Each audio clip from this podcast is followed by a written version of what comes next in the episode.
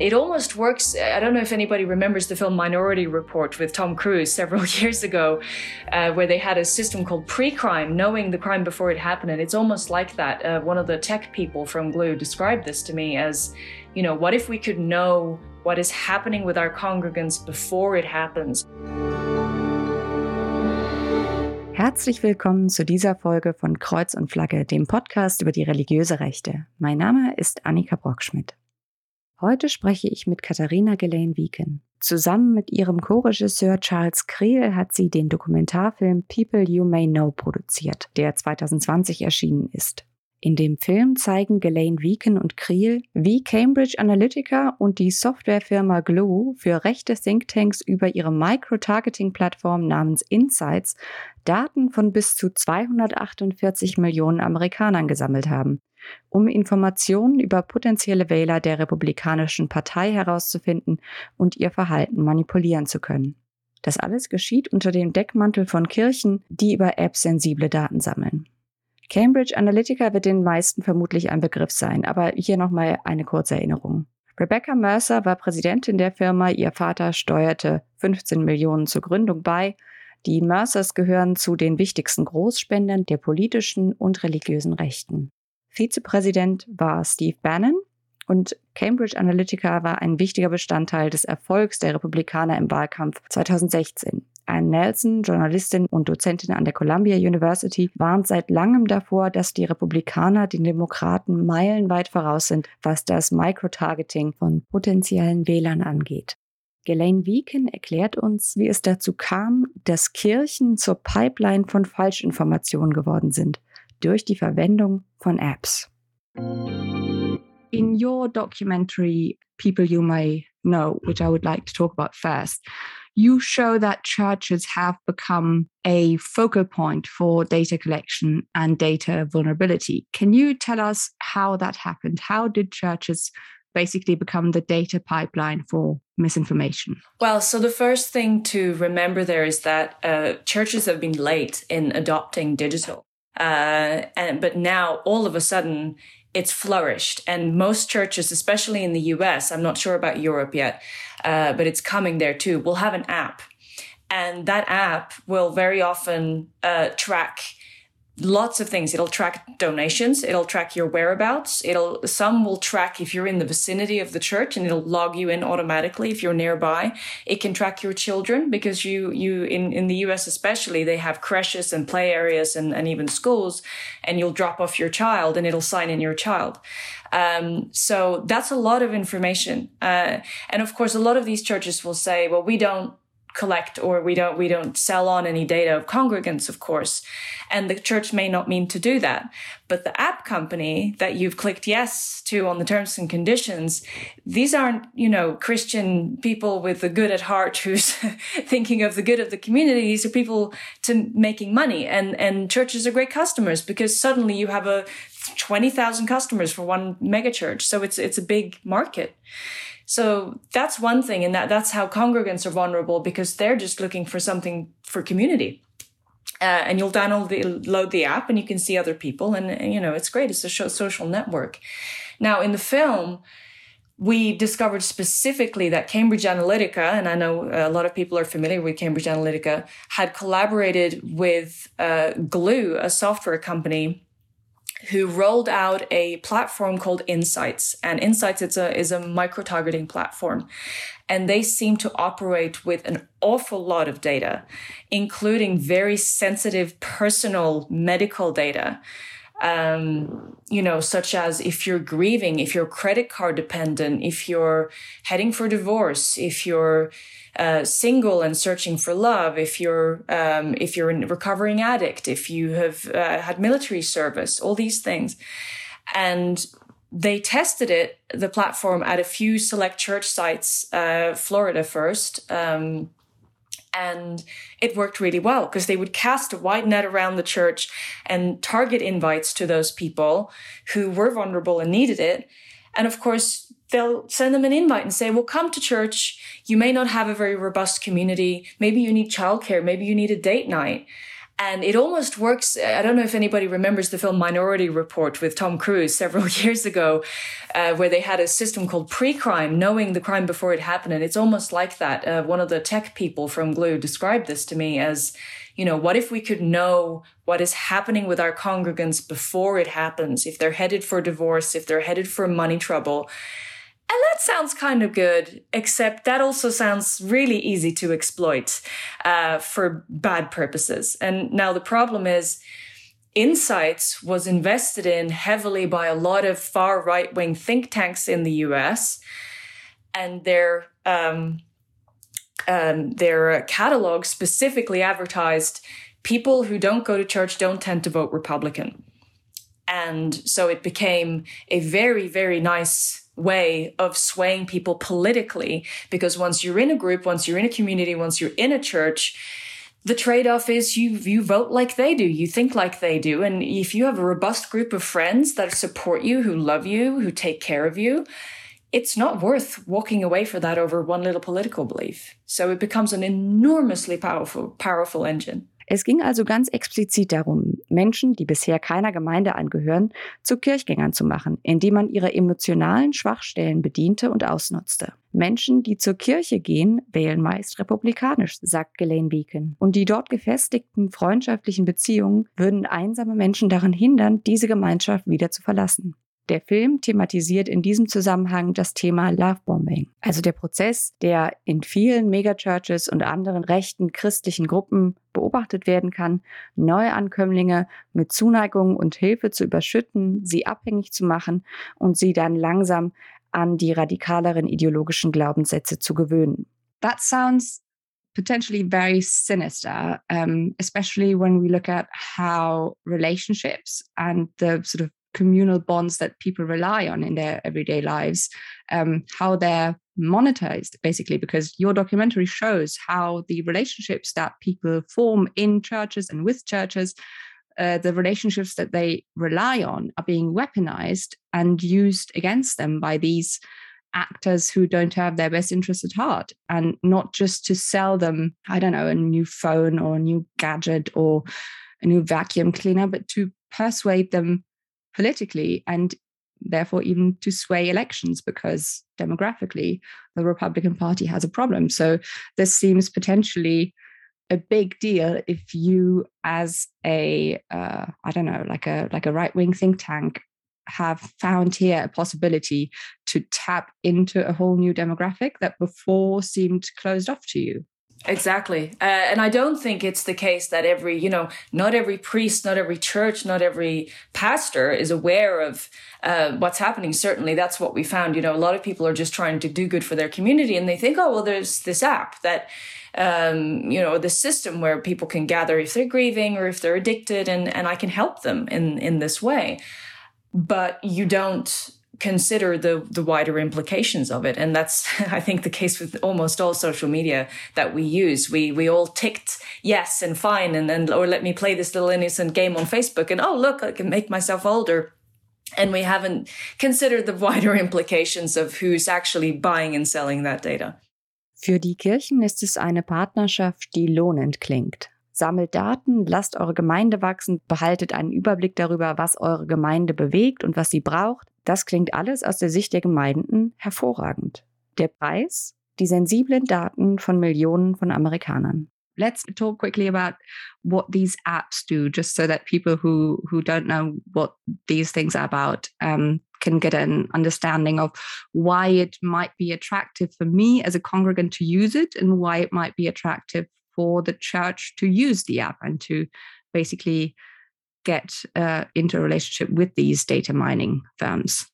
Well, it's a it's just a way of organizing. So you know, as I said, because churches have been late in adopting digital. Once somebody started presenting them packs of look, if you change your whole interface and you can actually keep track of all of your congregants. Do you want to know how many people come to your church? Uh, how many do you average on a Sunday? How many donations do you average a week? Where do those donations go to? Um, you know, how many friends do these people have that are potentially open to an invite to church. and you know how many kids have you got? How many old people? How many young people? A lot of people are trying to target younger demographics to to get them into church. So much easier to target young families for example um, who need childcare or who need a community of support. Uh, a lot of churches in rural areas are struggling with all the congregants are quite old um, and you don't have a new influx of people. So there's there's a lot of opportunity there, and it's an easy for an app company to sell this as you know this is just a very easy way for you to organize your church and keep track of everything. When we look at who is actually buying the data basically off these apps you mentioned right wing think tanks can you can you name a couple of names like who are these people and how are they using the data that they're getting off these apps well this is quite complex and i don't know without you know all my notes from the film if i can go through it in sure. detail we did we did yeah. in the film show some uh, the list of some of some of the donors but there has been an agenda in the US and, and one company that we specifically dealt with. It's not one company, it's a conglomerate of many companies called uh, the Council for National Policy. And they have um, a lot of think tanks that are tied to them. They they own a lot of different charities, a lot of different um, very influential organizations. And now the, the key to this is they're not supposed to be involved in politics at all but that's not really a rule that's enforced. I, am pretty sure in the film, uh, I was told in hindsight that we show several things that they've done that are actually illegal. Um, but it, it's not something that anyone is going to take to court or pursue because they're far too powerful. And for a long time, over 30 years, the agenda has been to slowly, slowly change laws over time and to have a large representation locally. So in the US, it doesn't always matter that much who's president. It matters who controls the legislatures in the different states. And if you over time or you or you you push out the moderates, you push out the left until you control the states. You you can change laws and you can change the demographic of who votes entirely. And that's you see it now with the the new abortion laws and uh, you know in Texas especially now with starting to write laws around trans people. And um, this this has been a long thing uh, that they've because they figured out I think in the 80s that you know by 2020 the demographic would be white people would start to be in the minority, too many young people would have the right to vote and they would be obsolete. And this is, you know, a, a very large male, white, oil invested majority that it used to be. And they're a minority now. And they know that. And they knew that if they had to, if that was going to change, they would have to have a concerted effort. Uh, it didn't quite succeed because Trump didn't win a second time and you know all of these things. And he wasn't I don't think he was their original thought candidate anyway uh, but it, it's it's it's happening on a local level in the US all over. Unfortunately, we saw a year since the film was released and a lot of the things that we predicted were happening. Der Council for National Policy fungiert als eine Art Dachorganisation der religiösen Rechten. Er bringt, wie Ann Nelson es so treffend formuliert, die Ideengeber mit den Geldgebern zusammen. Dort treffen Ölbarone auf religiöse Fundamentalisten, die für einen stetigen Geldstrom sorgen, um ihr dominionistisches Ziel zu verwirklichen.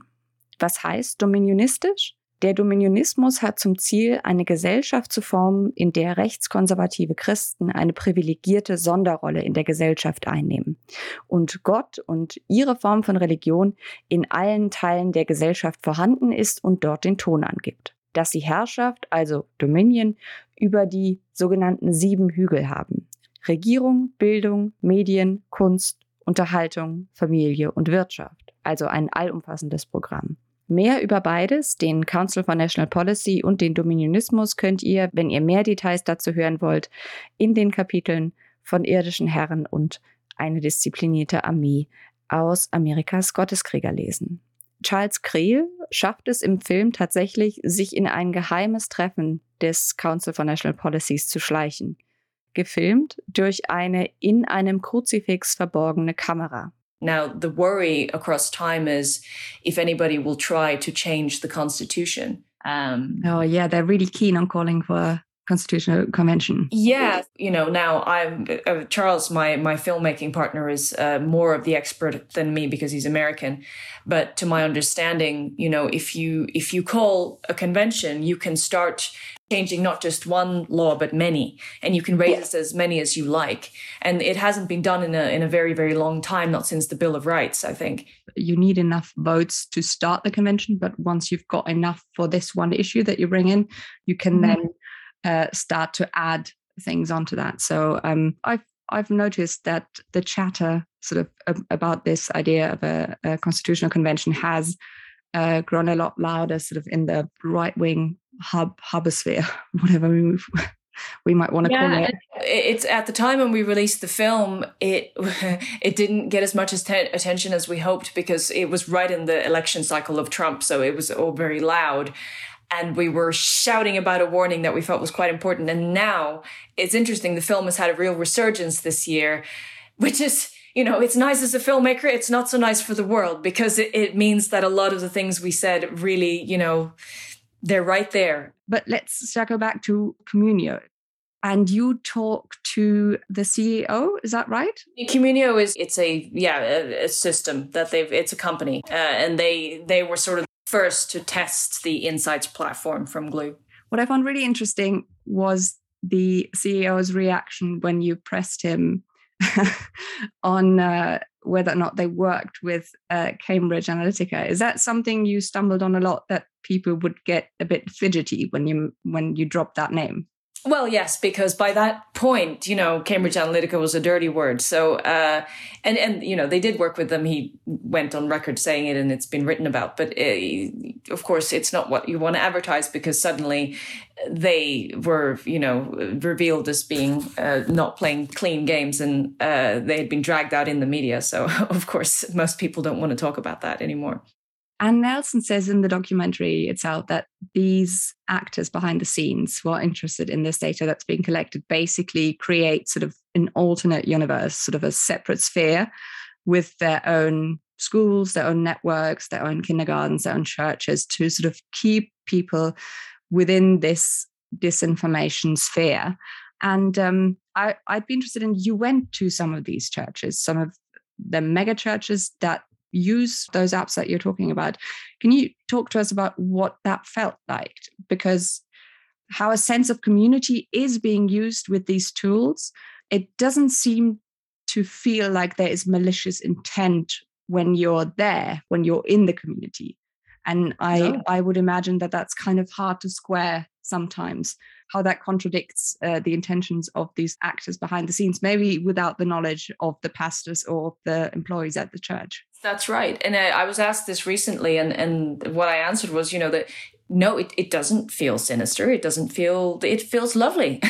you know, I, I travel the South a lot because we have family down here and, and, it's nice. They're lovely people. And it just feels like a community. And it feels like, you know, here's the kindergarten and here's where we have lunch and here's where we sing together. And it's nice. There, there's nothing, you know, it's not a bad thing in the world. And the problem is with, with these things, it's rarely that it's all one big brother conspiracy. It's that some aligning malign interests will use certain tools and tactics to exploit vulnerable people. Now, within that system, there's several people who are absolutely fine. You know, we, um, you know, the guy we interviewed about uh, Celebrate Recovery, which is another very data gathering uh, app for people who have it's a church app for people who are recovering addicts and I, I, think he has great intentions. I think he is a born again Christian who really wants to help people.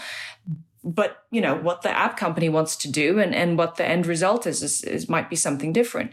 So again, it's just some overlapping interests can very easily use people and this is the the problem with having this sensitive health data we are all vulnerable at different times. We we most of us have gone through some kind of trouble whether it's divorce or death or addiction or military service or w- what have you. Um, at some point in our lives some something tragic tends to happen. So I, I used myself as, a, as an example for a lot of the film. I lost both my parents before I was 24 and if someone had caught me, I, I, grew up with evangelical grandparents. If someone caught me at the right time saying, Hey, you know, you're alone. Come, come stay with us. Uh, we can help you in your grief. You'll have purpose. You'll have community. Yeah, uh, you know, you, you absolutely take it. Vor dem Hintergrund der Art und Weise, wie Firmen die Daten sammeln und sie an Recht der Thinktanks verkaufen, über den Umweg einer harmlos aussehenden Kirchen-App, bekommt der ständige Ruf, während der Pandemie die Kirchen zu öffnen, ungeachtet der Infektionszahlen, eine noch beunruhigendere Dimension. Denn die Kirchen sind die Pipeline zu den Daten der Gemeindemitglieder, zu aktuellen Daten. Und die darf nicht versiegen, denn die ist der Schlüssel zum politischen Erfolg. to sort of start to sum up the whole thing, um, can we maybe touch on the calls for opening churches during the pandemic? So we're now in the what I think second, maybe beginning of third. I've lost all track of time. Yeah, in this pandemic.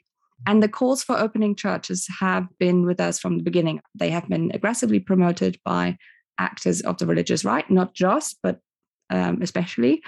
And at the time, I remember thinking, for sure there's sort of the genuine personal aspect of it the yearning for community you're alone you're isolated during a pandemic and then there's also the culture war aspect of it. As soon as um, you know businesses staying open uh, became the latest rallying call of the right. But when i watched your documentary it dawned on me that it basically suggests that there might have been a third reason for the calls to keep churches open because these churches are potential data mines and therefore they have to remain open in order for the data stream not to dry up that these powerful political actors rely on. Can you explain to us how that works? Why is it so essential that the church stays open? Why can't I just use the app?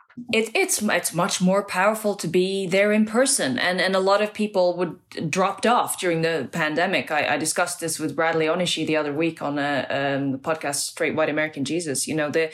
Um, you, somebody uses the app and is in church and you have the community around you is much more powerful than sitting at home and maybe you think oh you know i don't want to sing on zoom and i don't want to you know and you you drop off it. And even if you're quite devout you're like well you know for this period of time i'll just meet my closest family and, and we'll worship together and that that's fine. I don't want to risk anything. I don't want to get sick etc and you know, for for people themselves, absolutely the, the, the desire to go to church, which is tapped into by malicious actors to say you have to reopen it because we can't be a community and we can't worship God without it.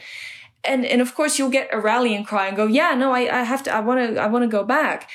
But the problem is they are data mines now, a lot of them, um, in, in crucial demographic areas, especially in swing states. Uh, and you would see some of the, the urgent calls, especially, you know, in those areas. Um, and Gloo partnered with a new company called Barna, who started doing weekly surveys during the pandemic.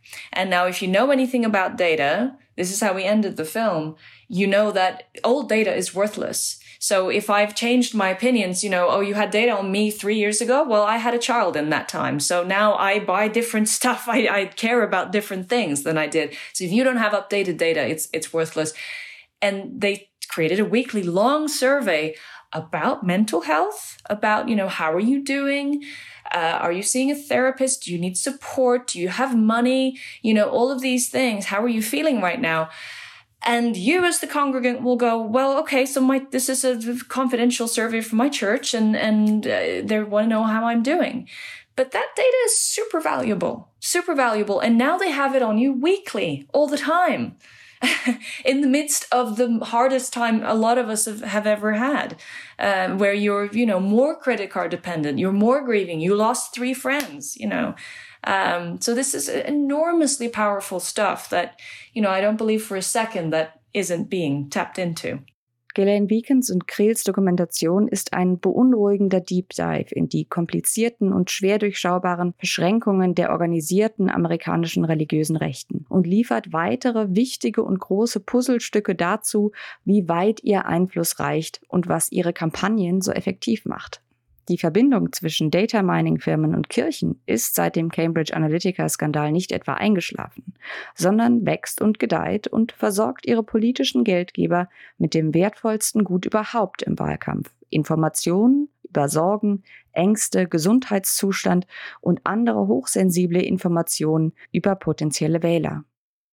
In Ghislaine Weekens aktueller Dokumentation Disinformed geht es erneut um Desinformation und unsere Verletzlichkeit dafür, unsere Anfälligkeit für Verschwörungsmythen wenn auch aus einem ganz anderen Blickwinkel. Denn diesmal geht es nicht um Kirchen, sondern um Wellness-Influencer, Yoga-Moms und die Verbreitung von QAnon und Anti-Impf-Verschwörungsmythen in diesen Kreisen. I know you have to to go. We've got like two or three minutes left. Um, so I would like to ask you one last question on your latest documentary, uh, which is called uh, Disinformed, and I believe uh, is also available via the ZDF. If not right now, then it should be soon.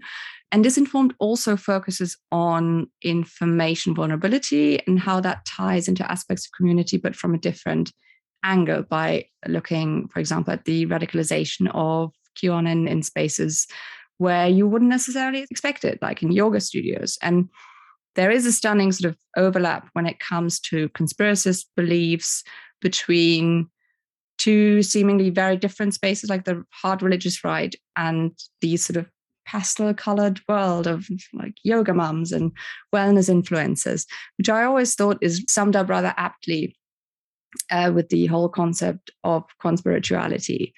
How important do you think it is for us to realize that conspiracist beliefs during the pandemic, but also in general, are not just something that we find in, you know, the crazies, as it's often phrased, or the uneducated, or oh no, those those you know those people are stupid. How aware should we be of our own vulnerability to conspiracist beliefs? Do you think? Oh, very much. Because it's again, it's about vulnerability. And if you start, we, we have to start listening uh, because it's very, very frustrating and very easy to go, well, they're stupid. I'm not. And, you know, and, and people have lost relatives in this period of time, lost friends. I, I've struggled uh, with the same thing. And, but it's important to, to listen sometimes and, and try to ask them, you know, what, what is your biggest concern? What are, what are, what's your fear? Because people have fallen down these plug holes and it's very hard to start rowing them back. But it very often comes from a genuine sense of fear. And in the wellness community, especially, there was a lot of skepticism already to vaccines, to institutions. And there are very deliberate actors out there who are capitalizing on that fear and driving home a message of it doesn't matter who you vote for because it's all they're all unreliable. It's all a conspiracy. They're all trying they're all after you. And that way people who would traditionally vote moderate or left won't because they're they've been told that it, there's no point you know just don't trust any of them. The only truth is what you believe. Just trust you. You know go off grid. Just just don't don't trust anyone else. And that's great for the actors who are profiting uh, off the far right. And that, that's really important to remember. And it's taking a vulnerability that comes from a genuine place. The medical community has tons to answer for when it comes to dismissing people's genuine concerns, especially for women across, you know, centuries. So that a large community like yoga moms or whatever you want to call it started going, do you know what? You know, I don't trust any of these men in suits on the screen telling me to take a vaccine or uh, do any of these things. I, I understand it. I understand it. And it comes from a really genuine place. So it's important to, consider how how you're vulnerable and how you're targeted and what you're reading and then start listening and and and start to ask these questions. What what if what are you watching? What are you listening to? What are your deepest concerns? And it's, it's an exhausting job because people can be radicalized en masse and you have to bring them back one by one. Thank you so much for taking the time. I think we have to wrap up. This was very interesting. Both films are i have to say very haunting to watch but very informative. I think this is something you might probably get a lot. Yes, I I, I want to make one about puppies next time, but I doubt it'll it'll happen.